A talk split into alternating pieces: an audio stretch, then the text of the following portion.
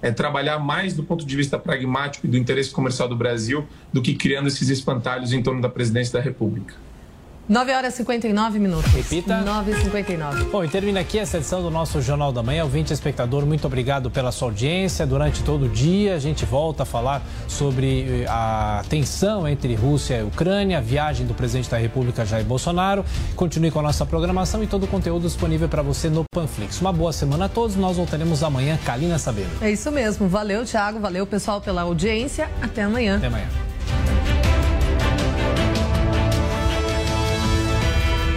Realização Jovem Pan News.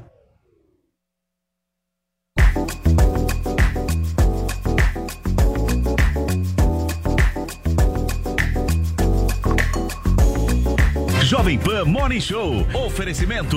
Loja e 100. Preço, prazo, crédito, entrega, montagem. Loja e 100 é solução completa.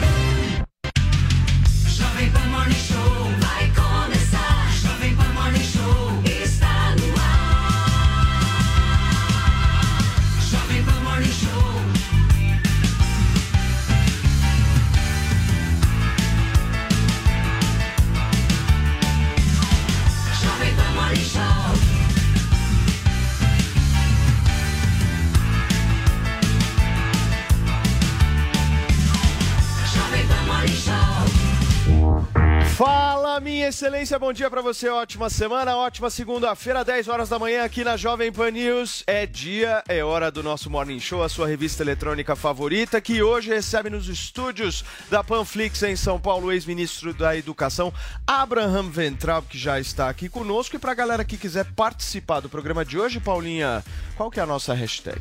Hashtag vai entrar no Morning. Você pode mandar a sua pergunta, eu vou tentar contemplá-la aqui no programa. E claro, comentar todos os assuntos para no final também fazer parte aqui do nosso Morning Show. Muito bem, o programa de hoje promete, hein, Vini? Muito. Daquele jeito, hein? Muito. Tiro, porrada e bomba. Ministro, obrigado por ter aceitado o nosso convite, estar aqui com a gente hoje. Eu que agradeço? Paulo. Poxa, obrigado mesmo. Um prazer estar aqui. Peço desculpa de novo pelo Não, desencontro imagina. que a gente teve no sábado. Tudo, tudo tranquilo aí? Tudo certo? Rapaz, eu vim aqui cheio de amor. Eu não. Cheio de amor. Cheio de É a amor. segunda Mas nós vez que o. Abraham vem no Morning Show. Eu É, fui a primeira Primeiro enquanto traumática, ministro. né? Não foi traumática, Não? não? saiu um palavrão, não saiu uma briga. Ah, que bom. Foi tranquilo, só que no fim, assim, o, o Edgar na época tinha uma posição diferente da minha, o Fefito tinha uma posição diferente da minha, mas não teve briga, teve só. Não. No final deu uma esculhambada de leve, mas Um não foi. ambiente, um ambiente meio tenso. Você achou tenso?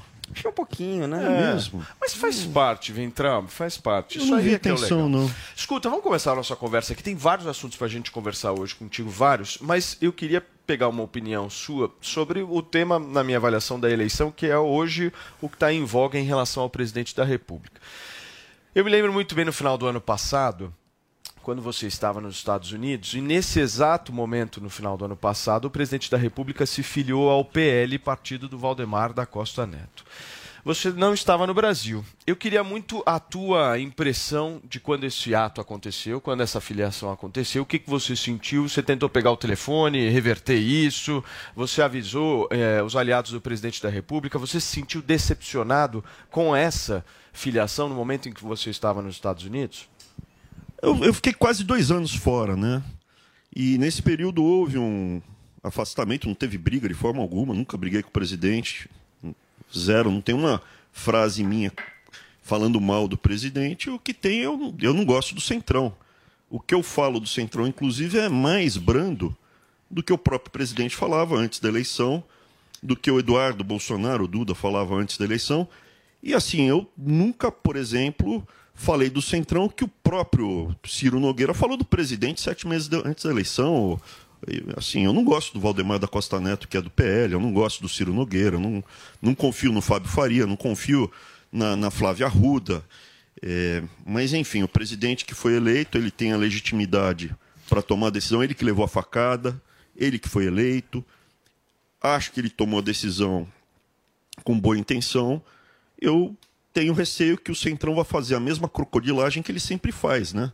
O Centrão, ele sempre apronta. Mas você acha que o Bolsonaro teria se sustentado no poder sem a- essa aproximação, ministro? Eu acho que sim.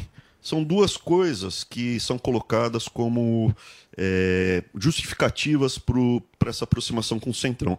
A primeira é que, sem o Centrão, as propostas não vão ser aprovadas. Veja, antes do Centrão, a gente passou uma emenda constitucional da Previdência, que eu acho que salvou o país. Antes do Centrão, quem negociou foi o Onix Lo- Lorenzoni. Uma parte disso eu estava como secretário executivo do Onix na Casa Civil. E depois no MEC eu também participei é, como ministro com os parlamentares recebendo e, e conversando com eles. E a gente conseguiu aprovar sem ter o Centrão dentro do governo. O Banco Central Independente também. É, e por último, o que, que eu vejo?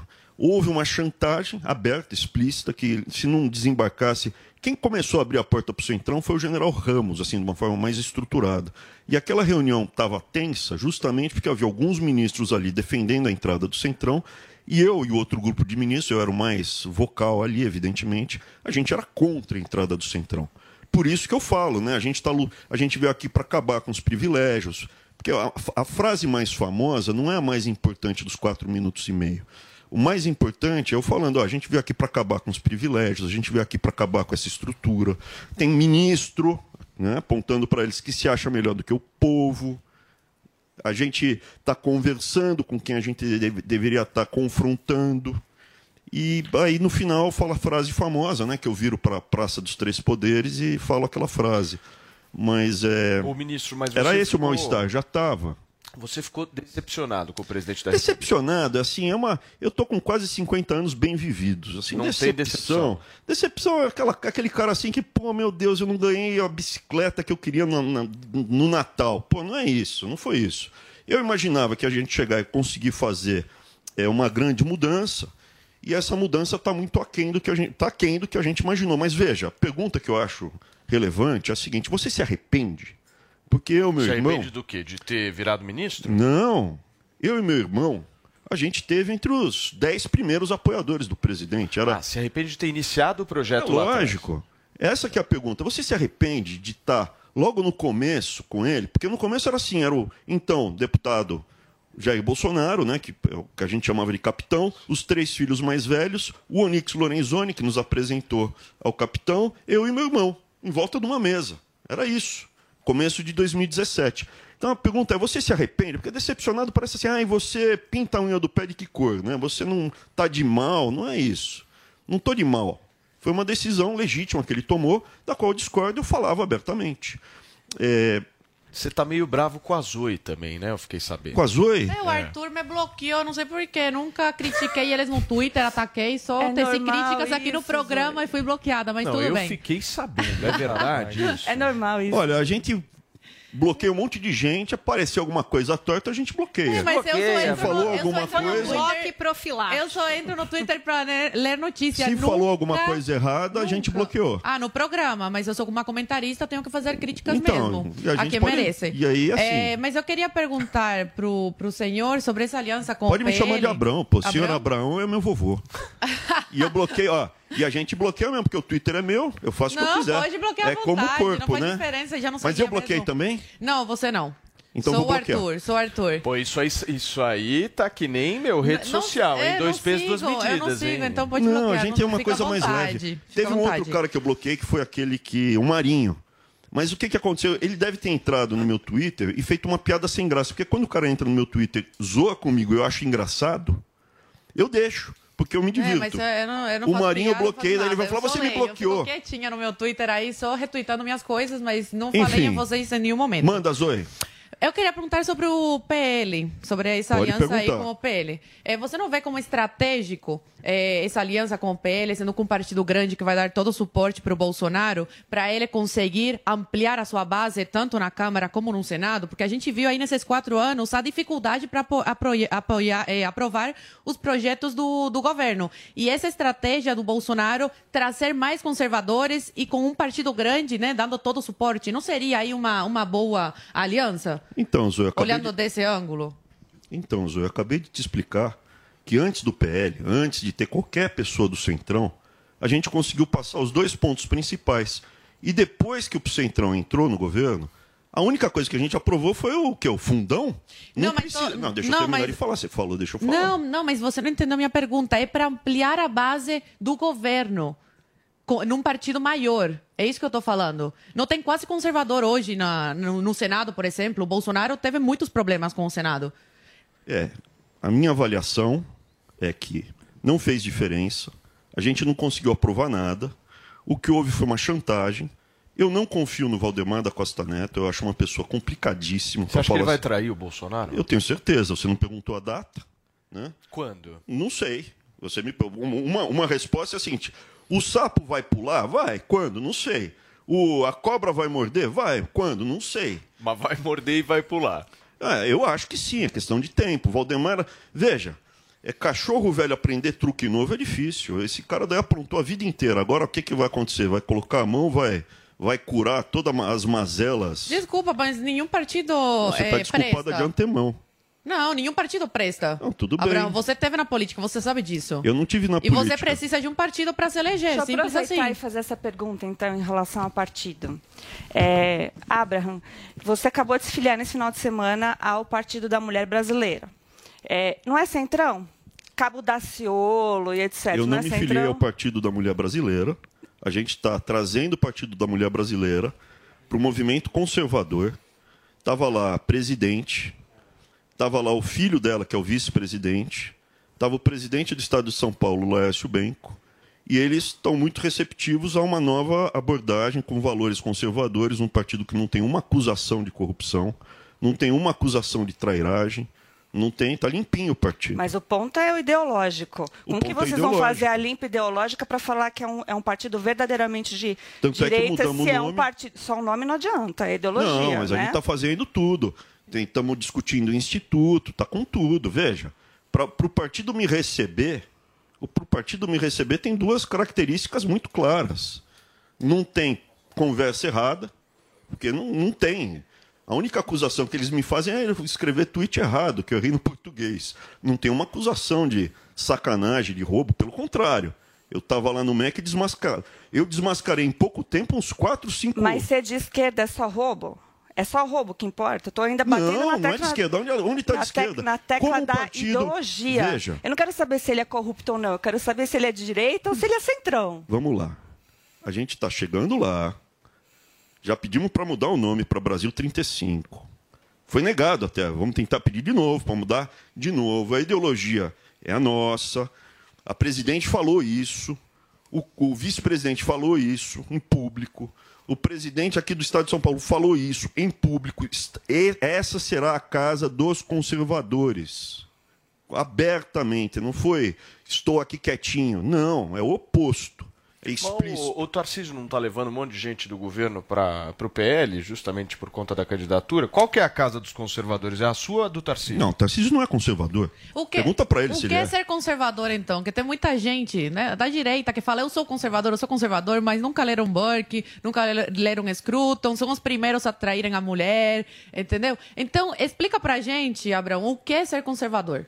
Eu posso explicar de uma forma bem simples. A primeira coisa, todo mundo é, todo mundo é um pecador, não existe. Eu sou puro, não tenho nenhum pecado. Então a pessoa traiu a mulher, veja, vai e não peque mais. A pessoa se separou. Eu escutei de um, um- eu escutei recentemente uma pessoa falando aí que não, eu me separei e falaram que eu não posso mais ser conservador. Nem todo mundo teve a sorte que eu tive de encontrar o amor da vida na faculdade. Eu estou com a minha esposa há 30 anos. Agora, a pessoa casa, separa, casa, separa. Qual é a meta dela? Qual, qual o objetivo dela lá na frente? O que eu transcrevo como conservador é o meu sonho. Se você tiver um sonho parecido com esse, qual é o meu objetivo na vida? Eu quero chegar aos 70 anos, na minha casa, com as contas pagas, uma mesa grande, com a minha esposa ao meu lado. Quem não tem, quem não tem com, com uma, com uma pessoa ao lado né, que ame. Os meus filhos chegando em casa com as esposas e os maridos deles, com os meus netos, uma árvore de Natal, todos eles com ofício, nenhum deles. Eu não sonho que os meus filhos com 30 anos estejam no Bolsa Família no auxílio emergencial. Uma macarronada, as crianças brincando em volta da mesa, sem medo de serem roubadas. Se você tem esse sonho, você é um conservador. Ô, Ventralbe, mas quando você fala, só antes de passar para Paulinho e para o César aqui, só para a gente fechar esse assunto, que me chama a atenção quando você fala que o Tarcísio não é conservador. Então, se você me permitir, eu explico. Ele é o quê, então? Progressista? Não, ele é um positivista. Eu acho que o Tarcísio ele tem muito da influência militar e ele é um positivista. Tanto é que Não estou criticando o Tarcísio. Ah, vai criticar o Tarcísio. Não estou criticando o Tarcísio. Não estou falando que o Tarcísio é como o Valdemar da Costa Neto. De forma alguma. Se ele for governador, ele vai ser muito melhor que o Dória. Mas ele não é conservador. Basta dizer quando ele- as frases que ele fala: dinheiro não tem carimbo. Ele foi se reunir. é, é, o passaporte vacinal, tem várias coisas ali que ele fala. E a base, se você me permitir explicar um pouco mais do que é a diferença do conservador do não conservador e de outras teorias. Porque muitas vezes as pessoas falam o comunismo e o nazismo são próximos, de fato são. Por quê? Porque o conservador ele parte do pressuposto que todos nós fomos feitos à imagem e semelhança do Criador. Não estou, de forma alguma, fazendo proselitismo aqui. Simplesmente para explicar que a base do conservadorismo está lastreada em valores bíblicos. Até ateus ou agnósticos conservadores reconhecem a importância dos valores bíblicos que estão no Velho e no Novo Testamento na composição do- do- da cultura ocidental. Então, com base nisso, o conservador tem como o principal elemento o ser humano, o indivíduo e a família. Nada pode estar acima da família, por quê? Porque a gente foi feito à imagem e semelhança de Deus. Então, a obra de Deus, que é a mais importante, a imagem e semelhança de Deus, a mais importante, não pode estar abaixo, encaixada, no Estado, que foi feito pela mão do homem. Que o Estado é tijolo, é gesso. Então, o que acontece? Alguém se apodera do Estado, utiliza termos como a sociedade, isso e aquilo, para fazer o que eles chamam de engenharia social. O que é, que é engenharia social? Eu, sábio aqui de cima, vou dizer como cada um aqui vai se encaixar nessa estrutura de sociedade ou de Estado, como eu, sábio, planejo, e vocês vão me obedecer. Ao passo que o conservador não, somos todos iguais e eu tenho o direito de discordar de você, falar, contra-argumentar, etc. e tal. O Tarcísio, ele não é comunista, o Tarcísio não é socialista, o Tarcísio, mas ele tem muita influência do, do- do exército, ele tem características positivistas. E nesse sentido é que você encontra as frases, as várias, várias frases que ele soltou que, que não caracterizam ele como conservador. Paulinha. Weintraub, é, Oi, Paulinha. tudo bom? Faz tempo que a gente não se fala, né, Pois Paulinha? é, a a última última vez vez- foi com o Fifito e com o Edgar. Foi, você sentou do meu lado. É lembra? verdade, eu lembro. E o Vini ficava rindo. Olha, já tá rindo. eu- Aí, olha eu lá e o Vini Vini, a rindo. gente Algumas coisas que- Aqui, né? pra trazer uma leveza, né, pro programa. Mas, Weintraub, primeiro a gente tá falando sobre esse papo de quem é ou quem não é conservador. Eu queria que você falasse um pouco sobre o Moro. Porque aqui no programa, o Ricardo Salles falou que o Moro, por exemplo, é comunista. Não era isso que ele Foi, falou? chamou falou o Moro que de o Moro era comunista. Queria saber o que é que você acha. Daqui a pouquinho ele vai estar no pânico. Se quiser mandar recado para ele, fica à vontade. Eu não falo com o Moro. Eu não falo com o Moro tem três anos, né? A última vez que eu tive qualquer contato telefônico pessoal foi naquela reunião, a famosa, que ele saiu, depois foi filmada, gravada. Então eu não falo com ele há muito tempo, tem três anos. Não acho que o Moro seja comunista. Não é, é um exagero. Não é. Porque eu acho que o Moro tem características de centro-esquerda, né? Uma coisa socialista fabiano. O pai dele parece que foi fundador do PSDB e também teve. Eu nunca vi ninguém do PSDB ser, ser investigado na Lava Jato, entendeu? Mas falar que ele é comunista, a favor da ditadura do proletariado, ou da escola de Frankfurt, ou Gramsciano, ou não, não é. Mas você não acha que tem muito dessa coisa de que quem não compactua 100% com as ideias do bolsonarismo hoje é- acaba sendo acusado de esquerdista, de comunista? Não, no meu caso, no meu caso eu estou sendo acusado de traidor. Eu acho que ninguém me chamou de comunista. Ainda. Teve algumas, não, Calma. teve, É, então. teve umas pessoas que me chamaram de comunista. Então, É, tudo bem, tá no direito dele, liberdade de expressão, não tem problema. Eu aceito. O cara pode falar que a Terra é plana, que o Sol gira em torno da Terra, que é, não existe diferença física, biológica entre homem e mulher. Tem um monte de, de gente que fala a loucura que quiser. Weintraub, e você já falou Peraí, com o presidente Oi. depois dessas, dessas Só- coisas que só- você falou? Só, só o César, eu vou passar Tá. para você, só o César que ele ainda não fez a pergunta. Obrigado, Por favor, Matias. César. Obrigado, Weintraub. Eu tenho duas perguntas muito pontuais. A primeira é: você considera que o bolsonarismo se corrompeu pela adesão a- ao Centrão? E a segunda é: nessa reunião ministerial a qual você acabou de se referir, você disse, abre aspas, que ah, ministros do STF eram vagabundos e que deveriam ser presos. Você sustenta essa tua opinião? Como é que você sente isso hoje? Bom, a primeira pergunta: o bolsonarismo se corrompeu. Não acho que ele tenha se corrompido, ele migrou para o centro. E ele tem, o presidente Bolsonaro tem a legitimidade, ele mesmo falou, é que ele foi para o centro, está no centro, sempre estive lá. É coisas que durante a campanha, os anos anteriores, era o oposto. Ele mesmo falava que não queria tá com essa turma. O, o Eduardo Bolsonaro falou num discurso muito duro até que não, é- não tinha que conversar com o Centrão. Então, assim, é, não acho que se corrompeu. Eu acho que ele migrou para o centro e eles vão fazer a crocodilagem. O Centrão vai fazer a crocodilagem que sempre faz. O que, que o Centrão faz? Ele sempre vai para as páginas policiais, é questão de tempo. A segunda questão, até por uma razão legal, eu nunca pedi desculpa. Eu não falei que todos eram, se você notar a frase, eu por mim colocaria os vagabundos. E aí era uma coisa pessoal, numa reunião fechada. Se eu repetir aqui dentro, legalmente eles vêm atrás de mim. Já estão vindo atrás de mim por razões muito mais suaves do que essa. Quantos Mas eu são? nunca pedi desculpa. Quantos não vou são? falar, porque senão isso vai me Não, gerar quantidade, problema. Vamos falar não o seguinte, nome. vamos falar o seguinte. Tem acusações muito mais graves que ministros do STF fizeram um contra o outro gravíssimas, como ter jagunço, um pro outro. Eu não tenho medo dos seus jagunços. Jagunço que eu saiba é sicário, é matador de aluguel, não é isso? Por favor. Só eu tomando risco? Não, eu, tô eu, eu- eu fiz a pergunta, eu quero saber. Não, eu estou te sustenta- respondendo contra a pergunta. Você que é, Ok, mas de você forma- que é mais de forma esquerda, muito- você sabe que a pró- própria composição de toda a mentalidade de esquerda é utilizar perguntas como respostas. Então, eu preciso da tua ajuda também, César. Não, não, em absoluto, Ventrab. Eu tô perguntando de forma legítima. Jagunço. Não, eu também sustenta- perguntando. Veja, se você sustenta o que você disse naquela ocasião. Nunca pedi desculpa. Então tá respondido. Pronto. Agora, o que, que acontece, que eu acho que é pertinente na tua pergunta? Existem colocações que foram feitas para ministros, entre eles, muito mais graves. Eu vi um ministro falar: você precisa fechar o seu escritório. É uma acusação gravíssima, eu acho. Ok, mas isso é pertinente a cada um, a quem fizer em juízo a acusação que responda. O que eu estou colocando aqui é: você disse o que você disse, isso está gravado, eu não vou repetir, e você está dizendo que você sustenta essa postura.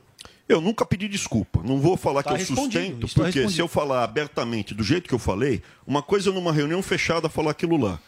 Mesmo numa reunião aberta, eu poderia ter dito isso numa, numa democracia, num Estado democrático de direito, como eles gostam de falar. Mas num país livre, nos Estados Unidos, uma pessoa pode falar abertamente, ou no Canadá, ou na Europa, pode falar abertamente, no meio da rua, aquilo que eu falei.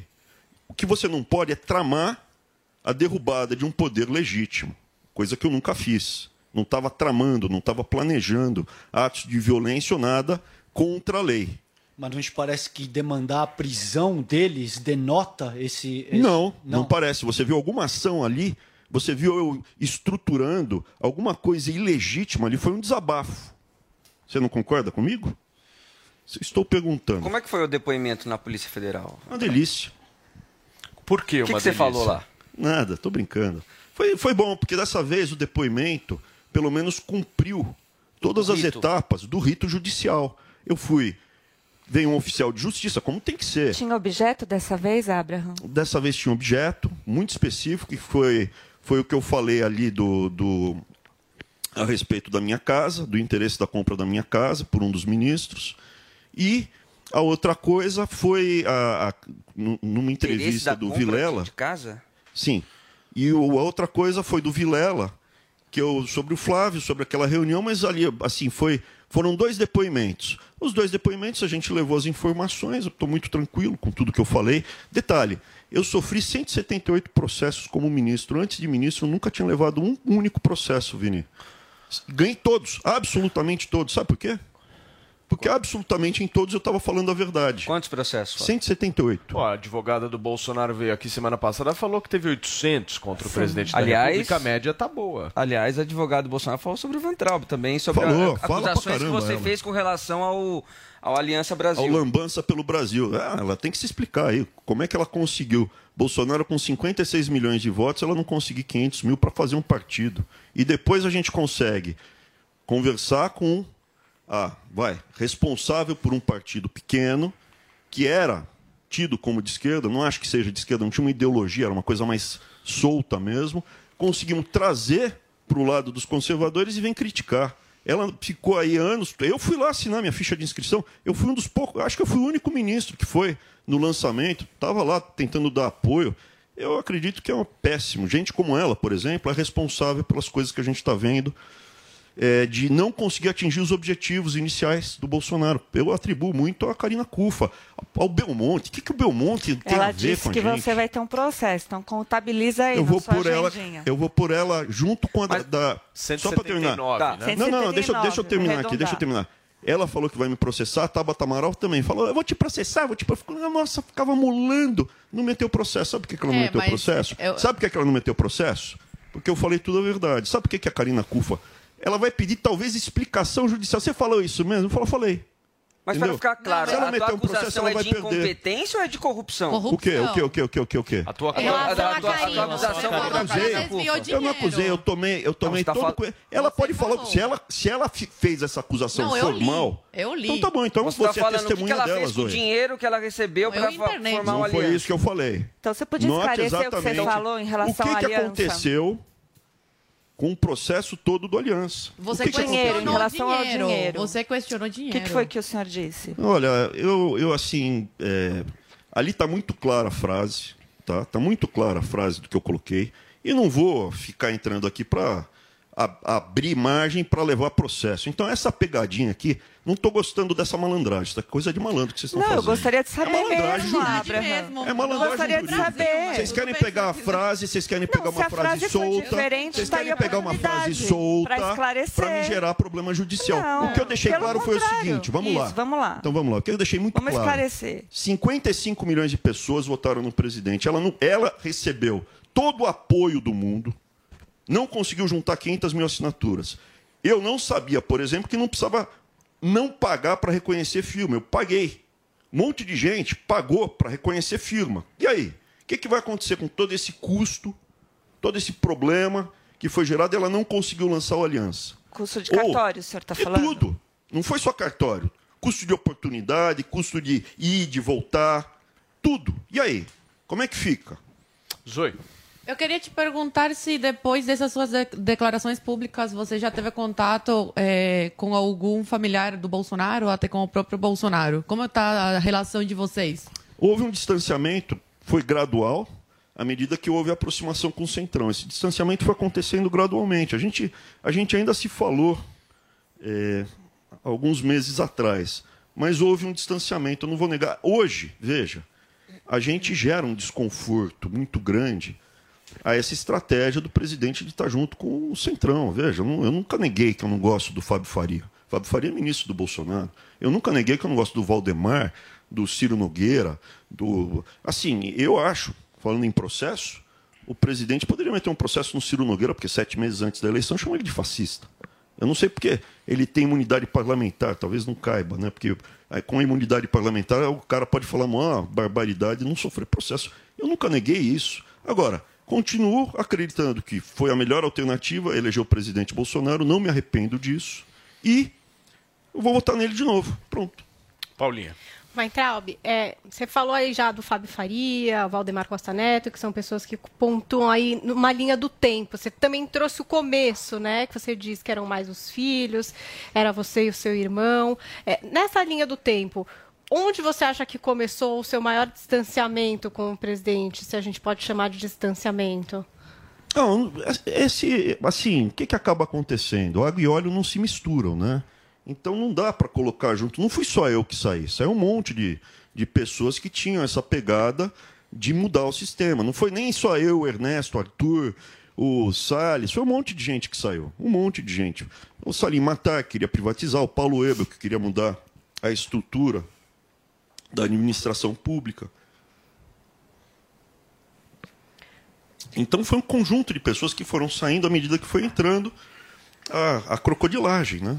Foi Quem, isso. quem são a crocodilagem? Já falei os nomes, aqui tem um monte, é Centrão. E quem está lá de Tem a bom? Tigrada, que é a de esquerda, e tem a crocodilagem, que é o Centrão. E, Abraham, quem permanece lá de, de- que, que o senhor tem ainda contato, que é bom? E aí eu vou emendar a pergunta. Vai sair, então, candidato a governador e vai con- concorrer junto com o Tarcísio? Eu, eu ainda não, não decidi o que eu vou fazer. Isso que vai sair candidato não, não tá líquido e certo. A única coisa é que essa postura aqui, ó, cala a boca, você não pode, porque vai dividir. Não, eu sou homem livre, pô, para com isso. Eu comecei esse jogo todo pela liberdade. Agora vem, não, cala a boca, não sei o que lá, tal. E quem lançou meu nome para governador foi logo depois do fracasso das eleições municipais. o Roberto Miller, que é entregador de esfirra lá em Dayatuba, na Casa da Esfirra. Parece que é boa a Casa da Esfirra lá. Nunca fui. Mas ele que tem lá um grupo grande de, de, de, de- de seguidores nas redes Conheço sociais. ele. O Weintraub, mas ele falou o, o- seguinte, só para só fechar. Ele falou: "Eu não quero que aconteça a mesma coisa que se passou aqui na prefeitura. Era para ser o Luiz Felipe, ficaram cozinhando ele, chutaram um banquinho, ele caiu. Daí chegou, no lugar do Luiz Felipe foi a Joyce. O apoio foi para o Russomano e hoje quem é prefeito da cidade de São Paulo, pouca gente sabe o nome, é uma pessoa ligada ao Michel Temer. Mas o seu, a sua candidatura não é a candidatura do Bolsonaro aqui em São Paulo. Não, e não aí é. te acusam de ser traidor. É, mas eu nem falei que eu sou candidato. É isso que mais, o que mais me impressiona é o Mas seguinte. caso você seja. Eles querem que eu fale assim, não serei candidato. Porque quando começou, lá atrás, houve gente falando para eu ser candidato à presidência. Eu falei, não, eu não vou ser candidato a presidente, porque eu consideraria isso uma que- que- questão pessoal. Eu nunca vou confrontar um- o presidente numa eleição. Ele, eu contra ele, eu não vou fazer isso. O teu voto é Bolsonaro esse ano. Esse ano é Bolsonaro, Se você sai é a Bolsonaro. Mas você fala que não vai ser candidato, mas fica viajando o interior aí, Eu sou homem livre. Eu dando não tô em Cuba. entrevista. Eu não tô em Cuba. Que bom, graças a Deus. Então, eu sou um homem livre, eu posso Seria passear, digno, andar. né? Falar, olha, assim, Eu posso andar, eu posso passear, Porque eu estou montando, eu estou estruturando uma é resistência pela conservadora. direita, porque o Bolsonaro, quando você saiu do governo, o Bolsonaro te deu a mão, te estendeu a mão, Hum. eh, te ajudou a conseguir o emprego lá no Banco Hum. Aí você continuou no emprego, não se demitiu e agora tá atacando o Bolsonaro. Ok, tudo bem sair do governo. Agora, ficar tecendo críticas ao Bolsonaro, Ô, principalmente num ano coisa. de eleição, Deixa deixa onde você sabe muito bem que tá polarizado e vai ser o Bolsonaro ou Lula, Hum. e você fazendo isso ajuda a colocar algumas pessoas contra o Bolsonaro, é uma, é uma coisa muito feia, né? É você não acha? Você. Eu posso falar que você é feia. Ah, Veja, eu sou um homem livre. Vamos lá, eu sou um homem livre. O presidente Bolsonaro me indicou a um cargo que antes só gente com a mesma formação que a minha conseguiu chegar lá. Era um- uma vaga, estava vago isso, não havia ninguém. Por que, que não tinha alguém do Centrão, alguém político? Eu não tinha currículo para estar lá. Essa é a primeira coisa. A minha saída do Brasil ajudou a acalmar muitos ânimos e trazer o Centrão para dentro. Então, a minha saída da forma como foi, foi interessante sim para a nova estratégia do governo. Então, ah, ele te deu, primeiro é- foi o setor público, né? nós, pagadores de impostos, que compramos uma cota do Banco Mundial, nós temos, mas o dinheiro que eu recebo não vem do, do, do Tesouro, tá? Não vem do mas Tesouro. teu irmão continuou Posso, por um posso tempo no terminar de falar sem também, me né? interromper? Posso? Ah, claro, Obrigado. fica à vontade. Obrigado, Zoe. Vocês estão bravos. Ah, mas ela tá tá muito... quatro Ela não para de me interromper. Deixa, eu- deixa eu falar, Zoe. Acha que é carinho, ela quer carinho aqui no Morning, não vai receber. Não, bom, que eu não quero, eu isso, só a quero um gente pouco é de muito educação. carinhoso, Eu só não quero um vem pouco de assim. educação, Zoe. Não, mas eu tô sendo senão super não educada dá, com senão você. não dá pra gente super conversar, educada com Zoe. você. Agora você salta, Zoe, você não desculpa. deixa eu terminar minha frase. Pode você falar, fica fica à interrompendo. vontade. É, Fica pode à falar, fica à vontade. vontade e fica falando. Deixa Fica à eu terminar de vontade. falar. Vamos lá, ministro. Posso por falar favor. sem ser interrompido? Por favor. Fica à segue. vontade. Maravilha. Então, lá no Banco Mundial, o salário sai do lucro do Banco Mundial. Estava vago. E para você ocupar aquela vaga, você precisa ter um currículo mínimo. Coisa que você nunca viu ninguém do PT ocupar aquela vaga. Então é um cargo eminentemente técnico. Tá? Essa é a primeira coisa.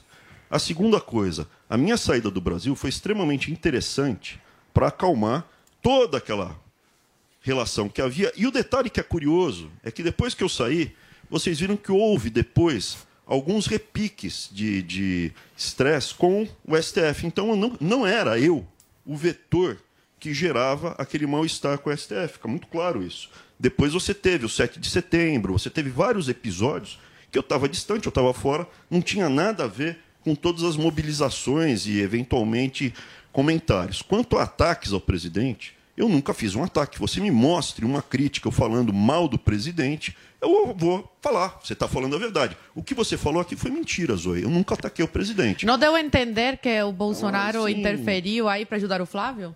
Na sua entrevista com Não, o Vilela? não dei. Foi o, o oposto. Se você tivesse honestidade intelectual de assistir a entrevista, Pode você me atacar à vontade, Winter. Não, tá bom. Se você não deixar eu terminar de falar, eu agradeço. Zoe. Pode atacar à Assim, é, se você tiver honestidade intelectual de assistir a entrevista inteira, você vai ver que é justamente o oposto, tá? Justamente o oposto. Você fala o seguinte, abre aspas. Ele juntou assim uma mesa comprida e falou, no caso, o Bolsonaro. Ó, está para aparecer uma acusação. Está pegando esse cara aqui. E aí você aponta, e você não, ele aponta para o Flávio Bolsonaro. O governo não tem nada a ver com ele. Se ele cometeu alguma coisa errada, ele que vai pagar por isso. E aí eu pensei, putz, eu vim para o lugar certo, era isso que eu queria escutar. Exatamente. Então, mas como que o presidente da República tinha essa informação? Não, já estava nos jornais, já tinha, já tinha acusação, já tinha notinha no jornal, já tinha umas- um, um zum, zum, zum nos jornais. E ele falou, na mesma época, na mesma época ele gravou no YouTube um vídeo dizendo exatamente isso. O que ele falou pra gente, na mesma época ele falou no vídeo no YouTube. Então, assim, não teve informação. Ele era, ele era um presidente eleito, ele ainda não tinha tomado posse, ele não tinha ingerência nenhuma na PF. Quem era o presidente em exercício era o Michel Temer. Então, assim, fica procurando pelo em ovo. E de onde estão vindo esses ataques? É importante dizer. Depois que o Centrão chegou, eles conseguiram meio que cooptar algumas pessoas, promessas, interesses, ter mais proximidade com o governo e criou-se uma militância, é, entre aspas, né, direcionada contra os conservadores. Os conservadores estão sendo caçados hoje, de pau. As pessoas que estavam originalmente é, enfrentando o sistema hoje estão sendo caçadas. Eu não considero nem direito essas pessoas. César. Vou entrar bem, eu ia te perguntar essa questão da furna da onça, mas parece que você já se posicionou nesse sentido. Te- ahm, gostaria que você reiterasse. Você disse que, de fato, o, o Jair Bolsonaro teve informação ah, privilegiada, considerando. Não, não disse isso. Não foi isso que você disse. Nunca falei isso. O que, que você disse, por favor? Isso que ele acabou de falar.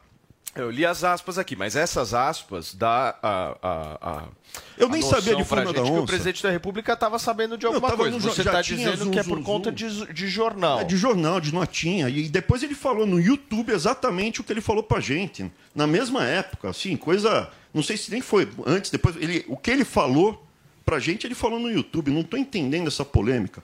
E, por favor, tem que tomar cuidado com que essas. Com esse tipo de acusação, porque eu nunca falei não, de furna não, da onça. veja, e, e- e isso, É, eu- isso eu foi dito em juízo, Weintraub. Foi Isso dito em juízo por quem? Por mim? Bom, pelo menos assim noticiou a mídia a Foi qual você estava por conversando. mim? Veja, Não, existem um senhor. sem número de publicações que dizem que você afirmou categoricamente que o Jair Bolsonaro soube ah, ah, previamente de uma operação que se chama Furna da Onça e seria deflagrada Perfeito. contra o filho César, dele. então vamos fazer o seguinte. Agora, agora César, pera, pera um César. pouquinho, deixa eu só terminar de me articular. Ah, em última análise, você está aqui, como você disse, você é um homem adulto e livre, que pode dizer, não, não é esse o caso, o que eu, o que eu disse e o que eu reitero é isso. Ninguém está tentando te imputar com nada, vai entrar. Tá bom, então vamos fazer o seguinte.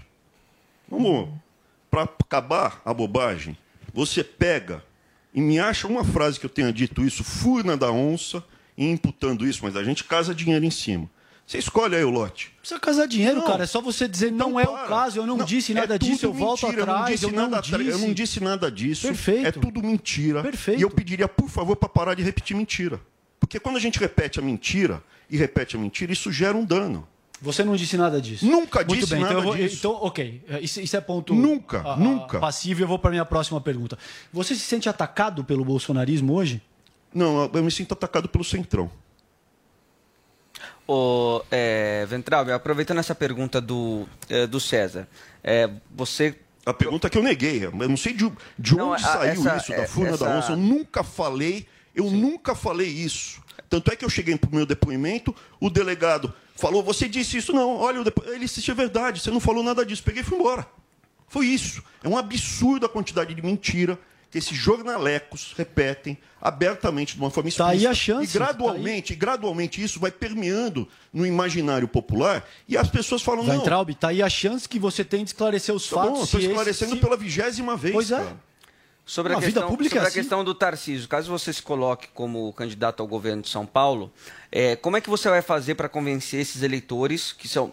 a Imaginando que os seus eleitores ainda não sejam os eleitores também liga- mais ligados ao governo, de que você, você será um candidato melhor do que o Tarcísio? Essa é uma boa. Essa eu quero ver. E aí? Como, como eu seria, veja, se eu for, é porque evidentemente eu acho que existe espaço para a agenda, para as características que eu tenho e que o Tarcísio não tem. Que A- são? A analogia que eu faço é justamente a, a do cachorro lá. Não sei se você já viu. É, você fala assim, o Tarcísio é um cara errado? Não. Um cara que todo mundo gosta. A Folha gosta, o Estado gosta. A Folha escreveu um artigo elogiando ele. A Folha só abre a boca lá para mim para me descascar, inclusive com coisas assim que eu considero vergonhosas do ponto de vista de, de- de honestidade intelectual. A Veja, por exemplo, faz uma matéria super bacana, principalmente depois da aproximação do Fábio Faria com os meios jornalísticos. Hoje diminuiu muito os ataques ao governo e o Tarcísio, portas abertas. Então o Tarcísio é um cara que é bem quisto pelo, pela mídia, pelo pela establishment. esquerda, pelo centrão. Ele não é um cara que tem inimigos. Tá? Eu tenho inimigos. Então, todo mundo gosta dele. A analogia que eu faço é o seguinte: o Golden é um cachorro ruim? Não, o Golden é um cachorro que todo mundo gosta. Se chegar um Golden Retriever aqui, um Golden, todo mundo vai falar que legal, que bacana. Pô, bacana pra chuchu. O Tarcísio é um Golden, então, Não, e você é Deixa o eu terminar a analogia. Se você mora em Alphaville e tá tudo certo, você tem um gramadão na frente, piscina. Paulo morava lá. É, ele tem pinta de playboy. Aí, tá vendo? Você não quer que a gente dê risada? Golden. Pô, mas eu, Vai. tô querendo Piscina, Calma, Paulo, vamos o Paulo, acompanhar, vamos o acompanhar. Paulo com, com... Sim, o Paulo tinha piscina, Isso, daí, gramadão. Quantos filhos você tem, Paulo? Tinha um tenho uma cachorro. filhinha, dois Tem uma anos filhinha, Helena. Piscina, cachorro, vem os, filhos, vem os filhos do vizinho brincar. É aquela coisa assim de sonho americano rico. Não Perfeito. é americano rico, americano rico. Perfeitamente. Não tem muro, né? não, tem, não tem rato, É. não tem barata. Fiação coisa elétrica enterrada, inexistente. sim, enterrada. Ah, perfeitamente. sonho americano. Que cachorro que você vai ter num lugar desse perfeito? Um Golden, claro. Que cachorro que você tem?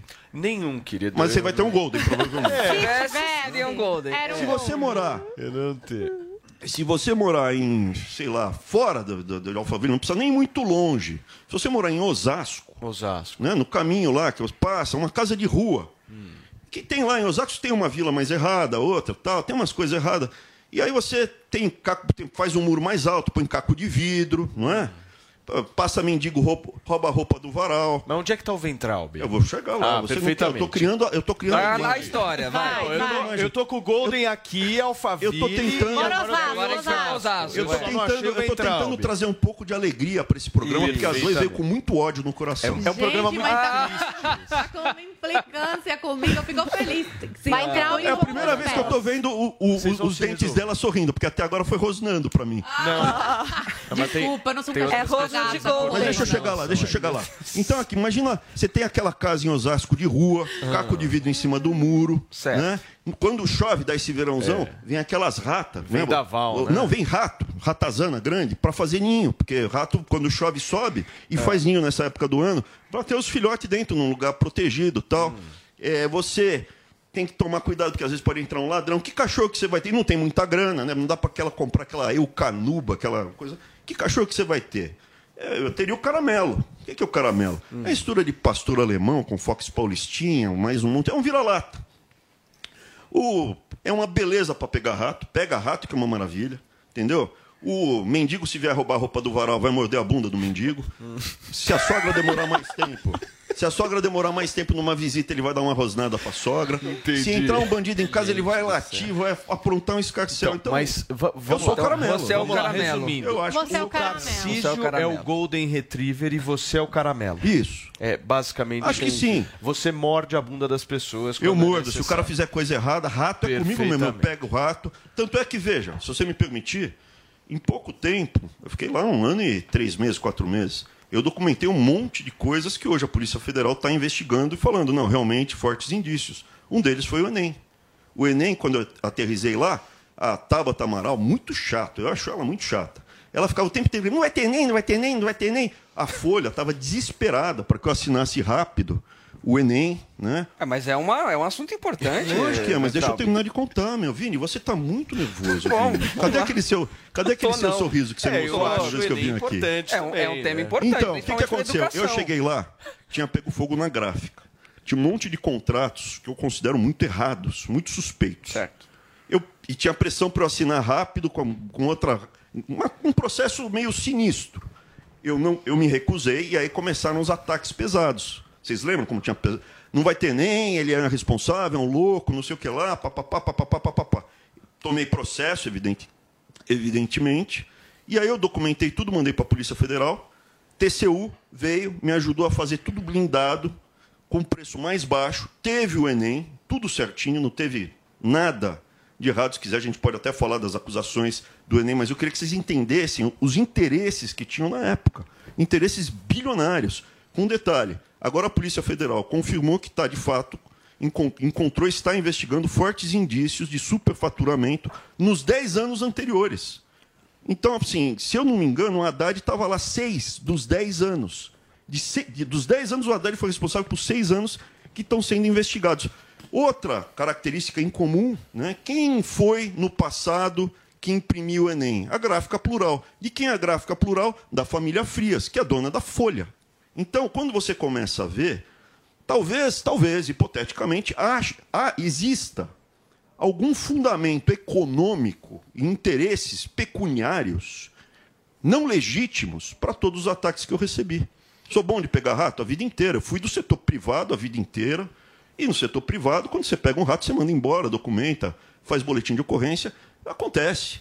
Então, sou bom de pegar cara fazendo coisa errada, processo errado? Sou muito bom, sim.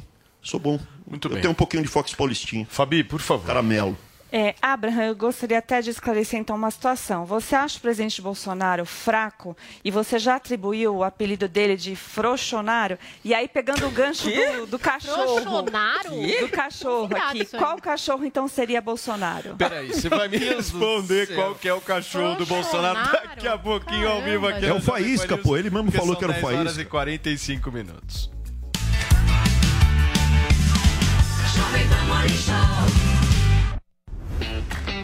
Olá, mulheres positivas! Eu, Fabi Saad, recebi ninguém mais, ninguém menos que Pat Leone, que acabou de estrear na programação da Jovem Pan. Você perdeu? Confere aí como foi nosso papo. Sabe aquela hora que você acorda ainda, está em casa de pijama, liga a TV e vai ver um destino gostoso para você se inspirar para sua próxima viagem? Incrível. É bom, né? E você estava me contando, Paty, fora do ar, sobre viajar na pandemia. Bom, eu viajei durante a pandemia toda, porque na verdade a gente trabalha com turismo há muito tempo. E eu me senti não como turista, mas na responsabilidade de levar as informações para o mercado e para o turista. O que, que ele vai encontrar? Ele pode sair? Ele não pode sair? Puxa, ele vai sair, ele vai estar preso dentro do hotel? Então as pessoas tinham muita dúvida disso. O que é que eu vou encontrar? E aí, gostou? Então baixe o Panflix e assista a entrevista completa. É de graça. Oferecimento TIM. Imagine as possibilidades. Jovem Pan Morning Show.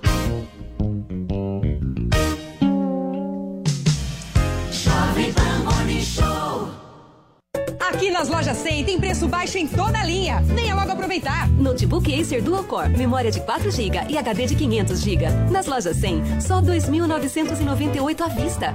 Ou em 10, de 299,80 por mês, sem juros. Aproveite! Estofado Torino, tecido bege, retrátil e reclinável. Nas lojas 100, só 1.948 à vista. Ou em 10, de 194,80 por mês, sem juros. Preço baixo mesmo é só aqui nas lojas 100. Chegou, tá no ar, vai começar. Pode ter certeza, Chuchu Beleza. Chuchu Beleza. Oferecimento C6 Bank. Baixe o app e abra sua conta. Gente, e eu que tava indo pra Nova York, aí virei pro Rô, falei que a gente precisava comprar dólar. O Rô falou, Sam, esquece. Entra agora no app do C6 Bank e abre uma conta global. Falei, que é isso? Aí ele me explicou que é uma conta em dólar ou euro no mesmo app da minha conta C6 Bank no Brasil. Super fácil de abrir, que é só seguir o passo a passo e pronto. Aí com a conta global a pessoa consegue comprar dólar ou euro com a cotação menor, pagando menos IOF, consegue fazer saques no exterior e o melhor, né? Qualquer compra internacional com a conta global sai em média 7% mais barata que com o cartão de crédito, você acredita? Não, falei, então tá. Eu abro a conta global no C6 Bank, a gente vai pra Nova York, eu compro aquela bolsa carérrima que eu tava de olho, e com o dinheiro que eu economizar eu te pago um jantar no Cipriani pra você não brigar comigo, que tal? ah, parece maluca, né? não, sério. Se você vai viajar e é que nem eu, que gosta de gastar, mas não gosta de jogar dinheiro fora, abre agora uma conta no C6 Bank.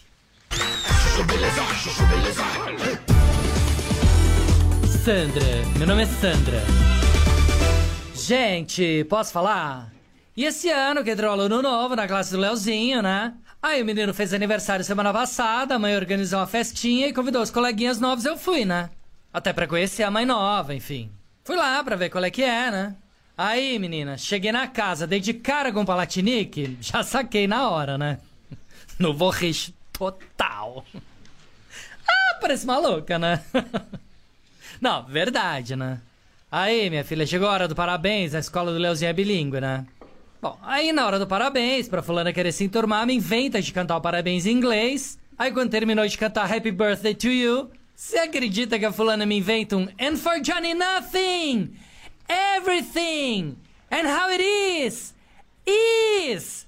It's picky! It's picky! It's picky, picky, picky! It's time! It's time! It's time, time, time!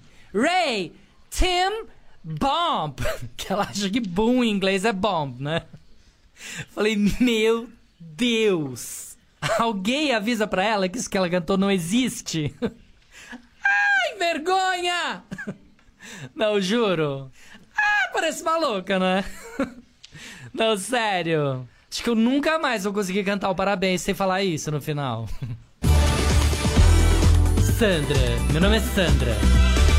Chuchu Beleza. Quer ouvir mais uma historinha? Então acesse youtube.com barra chuchu beleza.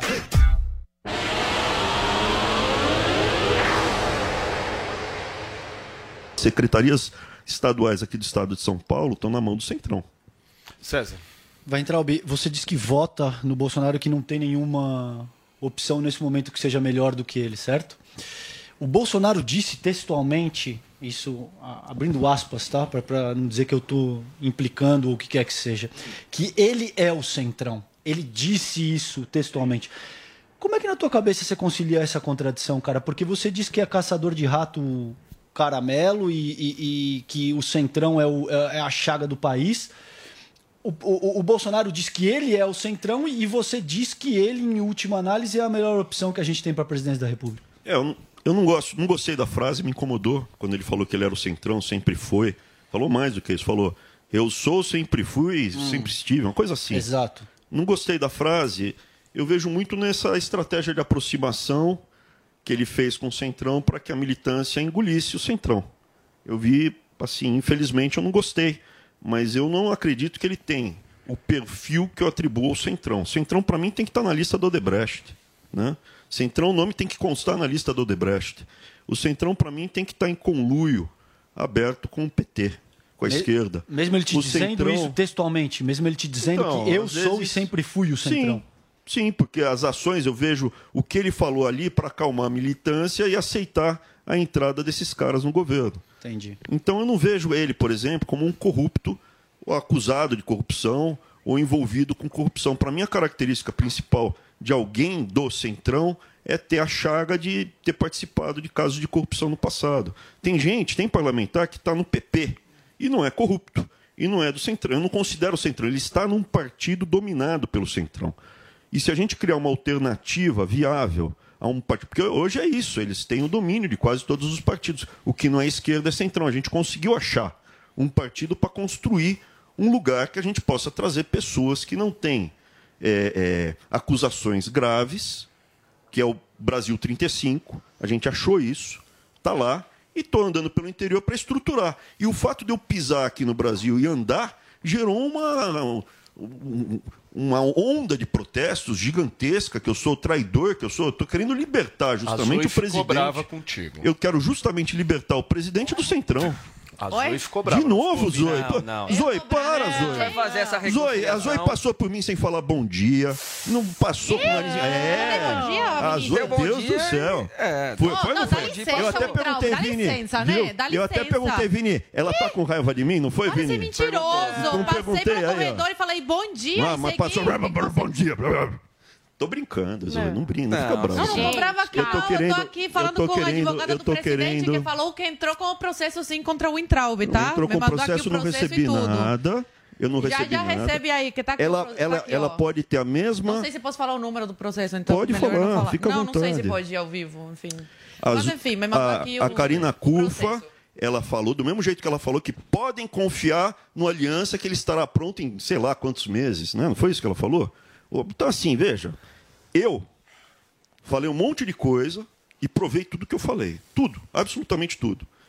Ela acho que prometeu que o Aliança estaria pronto, sei lá, na eleição passada, não me lembro direito, mas já tem mais de ano que ela prometeu que ia estar pronto e não está. Eu não confio na.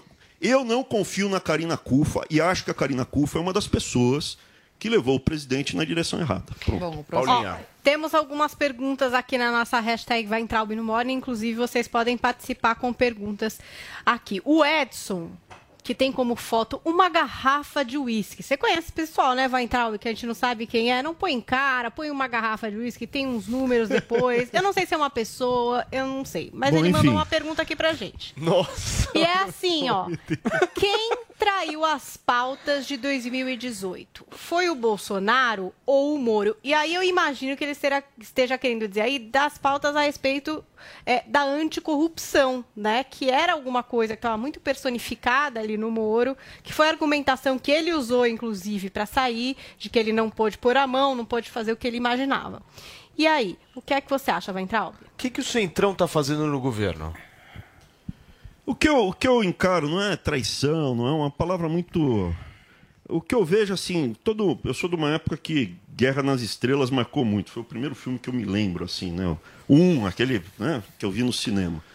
Eu diria que houve o, o, o Guerra nas Estrelas, o 2, o Império contra-atacou. O que, que é a minha impressão que aconteceu? Isso é um relato pessoal, um testemunho que eu vou te dar. Eu não tenho ninguém na família ligado à política, nunca tive. Pai, mãe, avô, tio, nunca vi, nunca teve ninguém filiado a partido político nenhum, zero. Então a gente nunca teve contato com a corte. E nós desembarcamos em Brasília e eu vi que tinha os cortesãos, as pessoas te cercam lá.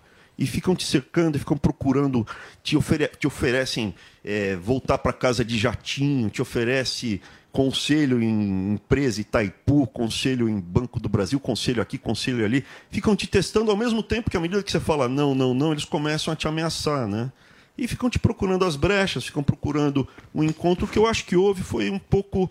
eh, eles encontraram formas de entrar no governo, e à medida que foram entrando no governo, a gente acabou se afastando das pautas originais, que foi basicamente aquela reunião que vazou. Vocês viram ali o embate final eh, da luta para não deixar o Centrão entrar Então, de mas, vez. mas quem traiu as pautas de 2018? O Eu Bolsonaro? acho que foi uma traição. Por exemplo, eu cometi um erro de análise no tocante aos generais. Eu tinha uma visão dos generais, hoje eu, eu ainda gosto de alguns generais, respeito alguns generais, mas hoje eu tenho uma visão que eh, existe, primeiro, por incrível que pareça, por incrível que pareça, muito de no topo do exército, porque o exército assim, soldado é o povo, o cara, não, o cara vai lá, se alista e acabou. Os militares, como um todo, eles são funcionários de carreira, públicos.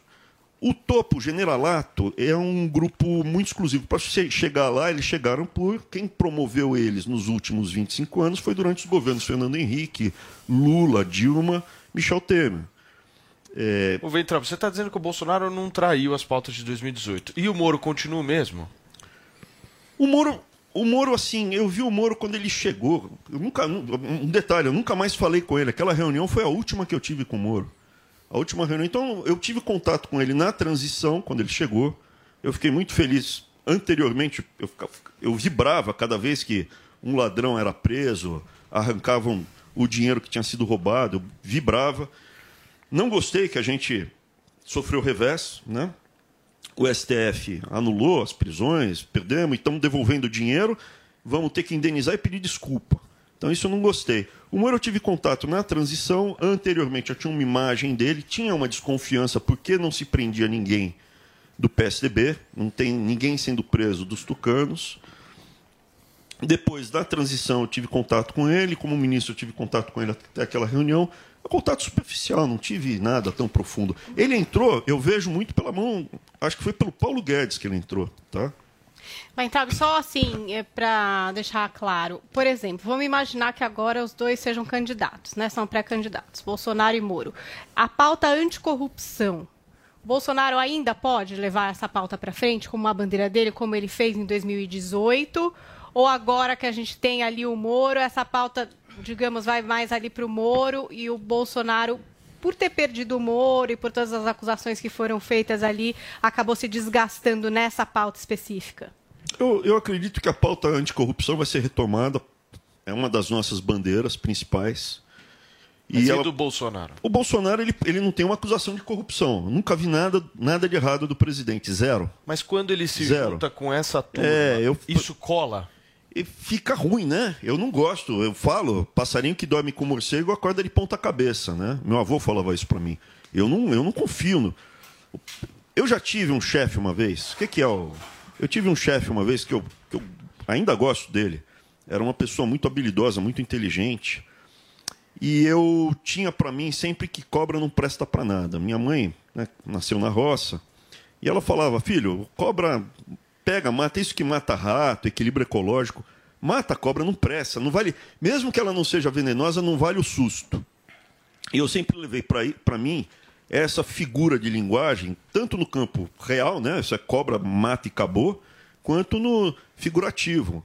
Você não pode deixar muita cobra ao seu redor. E esse meu chefe, que eu gosto muito dele, ele pegava a flauta dele e ficava encantando as serpentes lá. Até que um dia uma mordeu, daí a hora que uma mordeu, mordeu um monte e ele caiu. O que você está dizendo basicamente é que o Bolsonaro não tem a mesma força de discurso em Eu combate que, à o- corrupção do eu que acho que os em 2018. crocodilos vão fazer crocodilagem com ele. Eu acho que os crocodilos convenceram, assim, os generais meio que queriam fazer essa composição, alguns, não todos, mas queriam fazer essa composição, abriu-se a porta. Eles entraram e eu acho que isso enfraqueceu sim o governo. Mas o presidente ele não tem uma acusação. Eu acho que ele pode retomar a pauta se a gente construir uma base conservadora para substituir o Centrão num segundo mandato. Ventral, você fala muito sobre esse seu lado combativo, de, de não aceitar coisa errada, de de não se juntar com gente errada. Agora, com relação a, a projetos, né? Tanto aqui para o governo de São Paulo, caso você se candidate, e na época como ministro da Educação também. Você acha que você eh, acrescentou algo em, em questão de propostas, de projetos? Você se considerou um bom ministro da Educação? E uma segunda pergunta, como é que você vê o trabalho também do teu sucessor, Milton Ribeiro?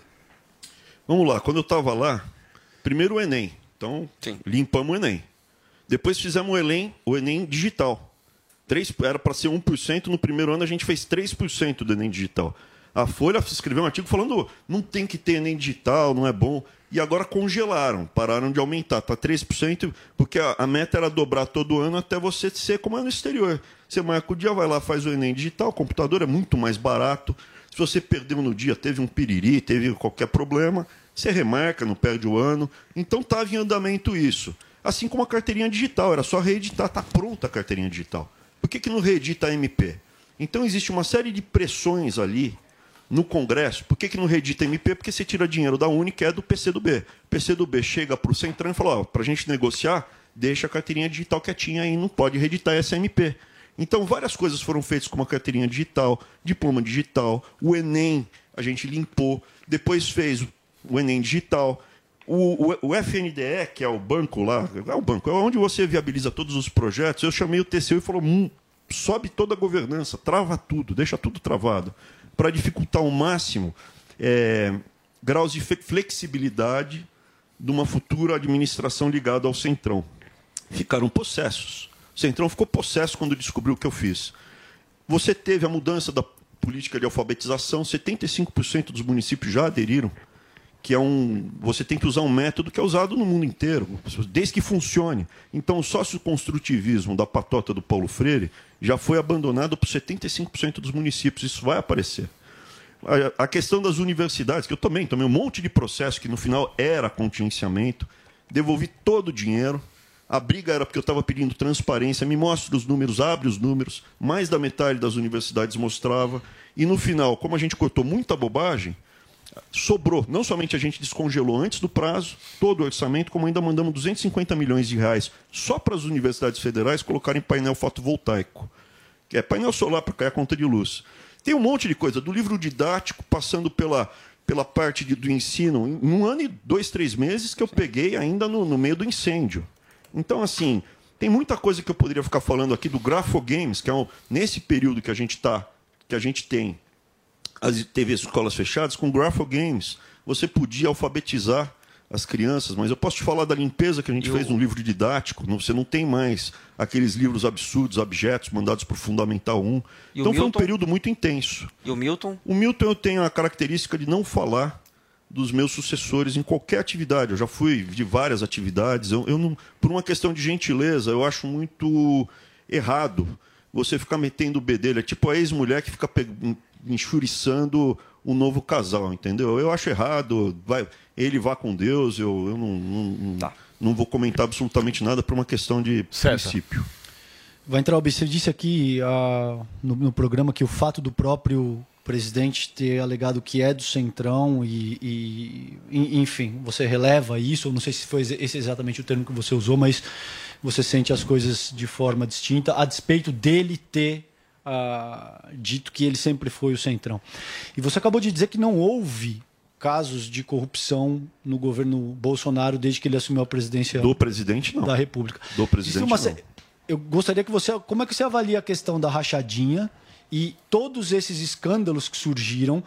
E um, deputado da base governista vindo a público denunciar esquema de corrupção para vacina, um dólar por dose. Enfim, como é que você avalia? Isso, isso não, não te parece pertinente? Não merece investigação? Não, não caracteriza corrupção? Como é que você sente essas questões todas? favor? você vai responder, só que é daqui a pouquinho, ao vivo aqui na Jovem Pan News. Nesta segunda-feira, o Morning entrevista o ex-ministro da Educação, Abraham Ventralbe. E tem mais, fica por aí, são 11 horas e 5 minutos.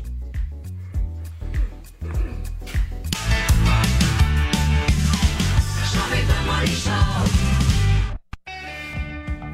Aqui é a Isa e eu tenho um recado pra todas as mulheres. A gente luta todo dia pra conquistar nosso lugar. A TIM acredita na gente, mas sabe que pra chegar lá precisamos de ações concretas. Por isso, a TIM se uniu ao app Mulheres Positivas e convidou outras grandes empresas para oferecer cursos e vagas para todas nós. E quem é TIM tem acesso gratuito e sem descontar da internet. Baixe o app hoje mesmo.